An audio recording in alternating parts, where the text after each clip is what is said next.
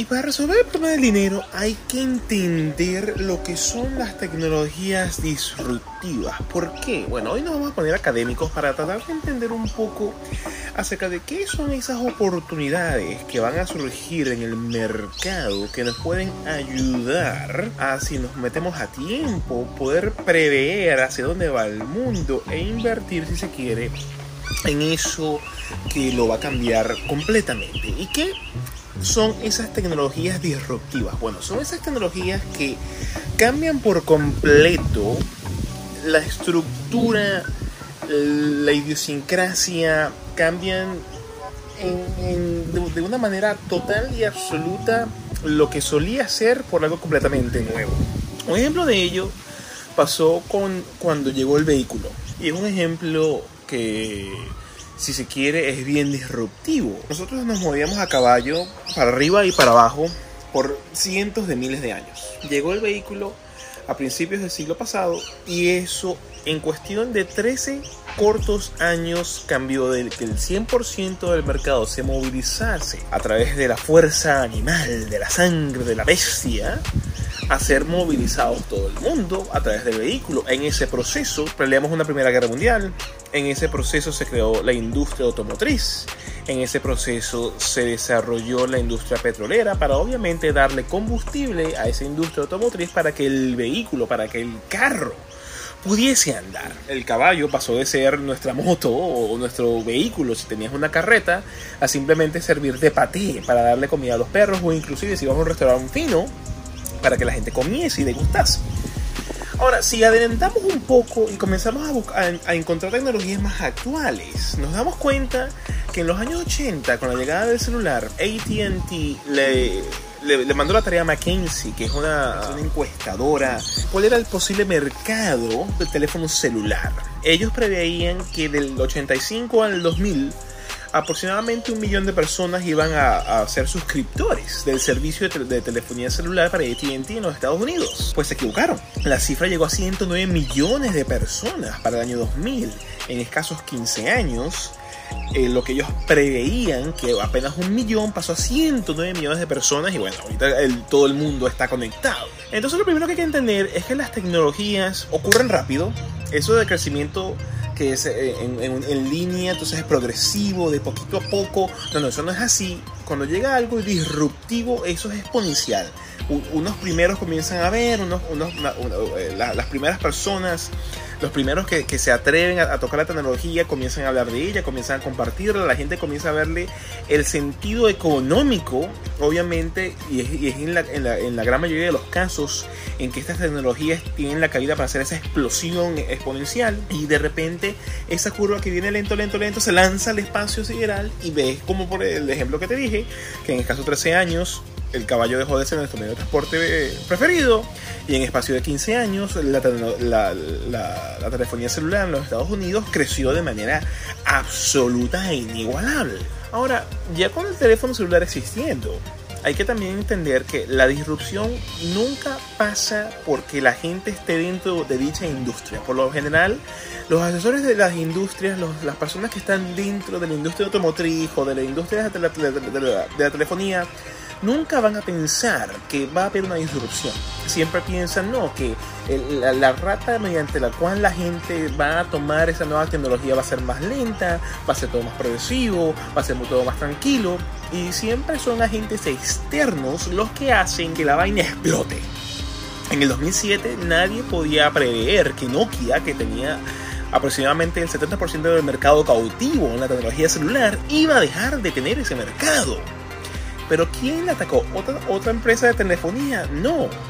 La destruyó Apple, la destruyó Google, no porque ellos quisieran destruir a Nokia, no porque ellos quisieran destruir a un competidor, simplemente porque crearon algo tan disruptivo como fue el iPhone, con un sistema operativo tan increíble como es el iOS, en el caso de Apple, que se tiraron, joda, a Nokia para el precipicio y nadie lo pudo prever. ¿Hacia dónde va el mundo? ¿Y hacia dónde va esto que te estoy comentando el día de hoy? Cuando buscamos solucionar el problema del dinero, hay que entender qué hace que el dinero se multiplique en un lado de la balanza y en otro lado se disminuya. ¿Dónde están las oportunidades que a lo mejor el mundo no está observando porque está muy pendiente viendo el propio ombligo, porque está muy pendiente simplemente viviendo de la, de, de la letanía y de la tranquilidad que a lo mejor determinados mercados a lo largo de los años ha tenido de una manera muy estable y se olvidan de repente de oportunidades que en el papel parece que van a tomar muchos años o que son muy futuristas, pero que a la vuelta de la esquina puede darle, no jodo, una patada a la mesa y cambiar por completo la historia de lo que hasta ahora habíamos conocido. Ejemplo del caballo, ejemplo del teléfono celular, ejemplo de Nokia. ¿Qué está pasando ahora? ¿Qué es lo que podemos observar ahora en este momento de cara a, a los próximos cinco años? Bueno, la tecnología en base a la sostenibilidad, en base a, la tecnología con las baterías, a los vehículos que se manejan solos, a, los vehículos autónomos, a los vehículos eléctricos y a todo el proceso sustentable de energías alternativas de generación, de distribución, de almacenamiento de energía y de transporte, los robotaxis, etcétera, etcétera. Mucha gente puede pensar que el los combustibles fósiles o inclusive los vehículos de, combustión interna están para quedarse por muchos más años. Inclusive en Venezuela cuando yo estaba en la universidad, yo me atreví a decir, mire, ¿qué pasa si el petróleo deja de, de tener uso? Yo no dije que el petróleo se iba a acabar. Yo lo que dije fue, ¿qué pasa si el día de mañana el petróleo deja de tener uso? ¿Qué pasa si la tecnología que hoy damos por sentada deja de tener uso y disrupte algo completamente distinto, algo completamente nuevo. ¿Qué pasa con Dubái? ¿Qué pasa con Rusia? ¿Qué pasa en Colombia que están produciendo petróleo? ¿Qué pasa cuando hay una disrupción tecnológica tal que algo que por más de un siglo ha estado en la palestra como la fuente de energía del mundo a través del carbón, a través del gas natural, a través de los combustibles, desaparece su uso, no que los yacimientos, sino que nadie lo, va a usar porque es completamente obsoleto. Bueno, eso es algo disruptivo que hay que pensar. En ningún momento te estoy diciendo que tienes que invertir o que no tienes que invertir, pero tienes que darte cuenta de hacia dónde se dirige el mundo. En la próxima media década es muy probable que como ocurrió a principios del siglo pasado con el caballo, el vehículo de combustión interna desaparezca. ¿Por qué? Porque tiene sentido económico. Más allá de que queremos salvar al mundo, más allá de que queremos salvar a la Tierra, más allá de que queremos tener árboles verdes, más allá de que queremos evitar el calentamiento global. Cuando las cosas ocurren en el planeta, ocurren porque hay una, un gran impulso económico en hacerlo. Es económicamente, eh, tiene sentido económico realizar una inversión en vez de comprarte una van para hacer correspondencia, por ejemplo, de, de, de diésel, comprarla a base de baterías o comprarla eléctrica. Estamos llegando al punto en que tener un vehículo eléctrico para no el particular, sino para las empresas de logística, para las empresas que tengan flotas de taxis, para las empresas que se, que se muevan a través de la logística mundial, comienza a tener más sentido tener un vehículo eléctrico a batería que tiene muchas menos partes móviles con un vehículo de combustión interna que, que se descompone menos porque obviamente tiene menos partes móviles de adquirir un vehículo eléctrico y que eso va a impulsar entonces, compro el vehículo eléctrico y este a combustión interna deja de tener desuso, entra en desuso, la competencia al querer participar y poder meterse de cabeza y poder ofrecer mejores precios hace entonces que más vehículos eléctricos se compren y eso va a ir creciendo y creciendo y creciendo. Se, estima, y esto lo dice Tony Seba, donde yo saco el, el, el, parafraseo que le estoy diciendo el día de hoy. And we're essentially driving typewriters on wheels. They're going to be disrupted, wipe out, just like uh, typewriters were. We're going to be transformed in terms of transport, energy, and it's going to happen within 10 years. El 95% de la de, del mercado automotriz mundial, o sea, de los billones de, de vehículos que hay en este momento en el mundo, van a ser eléctricos. Mucha gente dirá, no, eso es una locura, no, eso no puede ser, mira todos los carros de, a, combustión, interna que hay en el mundo, pero eso es la estimación de una persona que hizo una investigación muy interesante y se basa en, elementos históricos, de donde yo saco el contenido que les estoy eh, mencionando el día de hoy.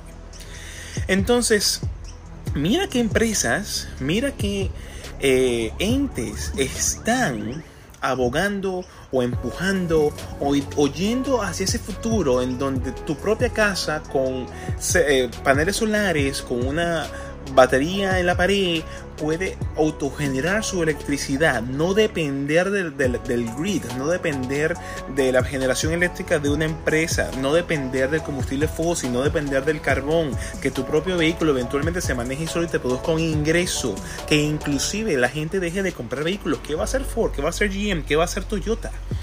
¿Qué va a hacer el mundo cuando la disrupción de las energías sustentables y la generación verde los deje botados y los deje tirados y el petróleo no se use más y el gas sea simplemente para cocinar y si acaso porque la energía eléctrica te puede dar electricidad a las hornillas de, por inducción que tengas en la casa. La intención es comenzar a pensar más allá del, del día a día y la intención es ver un poco y, pensar en, oye, ¿hacia dónde está yendo el mundo? A pesar del COVID, a pesar de la pandemia, a pesar de las crisis que podamos tener en Latinoamérica, el mundo se va a seguir moviendo, el mundo va a seguirse movilizando.